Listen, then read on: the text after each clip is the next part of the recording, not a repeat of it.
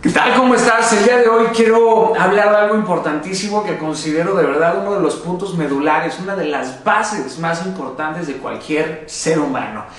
Quiero hablar de la riqueza, pero de la riqueza material. Y quiero dejar claro que la riqueza material no es prioridad en la vida. Es importante, pero no es prioridad en la vida. La riqueza material es consecuencia de una riqueza espiritual. Y por favor, no me vengas con esta falsa humildad que porque eres espiritual, ahora resulta que no puedes vivir con recursos económicos o en el gozo de lo material.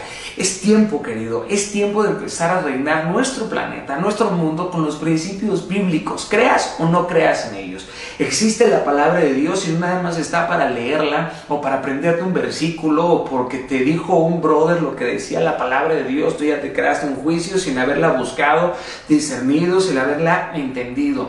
No, flaco. La palabra de Dios está viva y se debe de aplicar y se debe de accionar. La gente quiere ser rica pero con la mente de pobre. Esto es una incongruencia y es simplemente imposible. Por lo que yo sé, somos hijos de un rey. ¿Y eso en qué te convierte?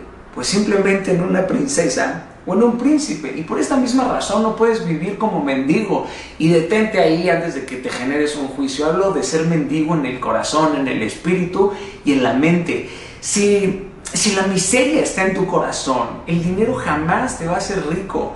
De verdad, es tiempo de comprender esto, flaco. Si a ti te dijeron que Dios vino a este mundo para llenarte los bolsillos, para que tuvieras una supernave, para que tuvieras una supermansión, te hicieron tragarte un falso evangelio. Dios no es una máquina tragamonedas a la que le echas dinero y te regresa inmediatamente más dinero.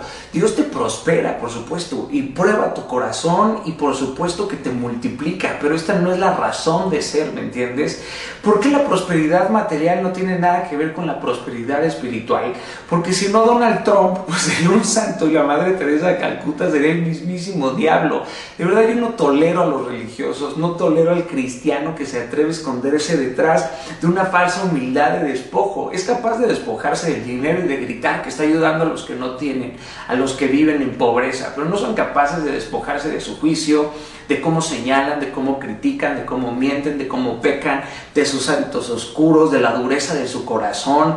Todos los legalistas, los religiosos, los servidores y hasta algunos pastores, por supuesto, que cambian y modifican la verdadera y la originalidad de la palabra de Dios para convertirlo en una distorsionada versión de su propio evangelio. Querido, tú no vas a cambiar a nadie. Tú no vas a cambiar a nadie. Si tú quieres demostrar que Dios está en tu corazón, deja de hablar y que tus acciones empiecen a hablar por ti.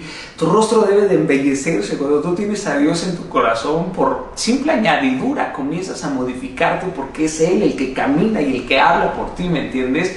Tú no vas a cambiar a nadie, muchísimo menos a biblazos. Conviértete, conviértete. Nadie se convierte en nada. Simplemente seguir a Dios es una manera de vivir, es una manera de liderar, es una manera de seguir un modelo perfecto en un mundo completamente imperfecto. Debemos de comprender esto. La única persona que cambia a la gente es el Espíritu de Dios. Y tú, tú lo has sentido en algún momento, estos goosebumps, este e, e, esta corazonada, esta espiritualidad, que creas o no creas, por más ateo que seas, en algún momento has sentido estas emociones sobrenaturales y no trates de entender lo sobrenatural con una mente natural o tratar de comprender el infinito con una mente finita.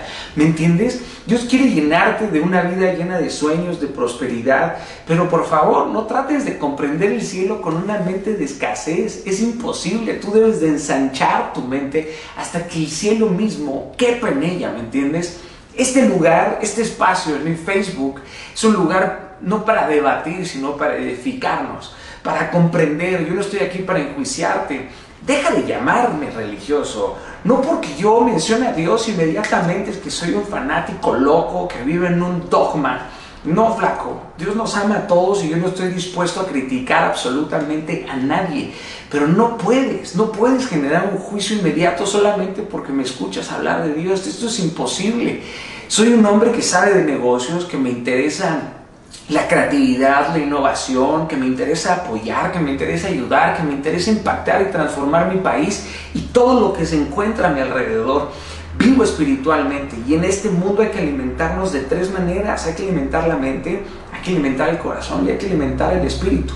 No puedes cambiar los alimentos de un lado hacia otro. Me doy a entender.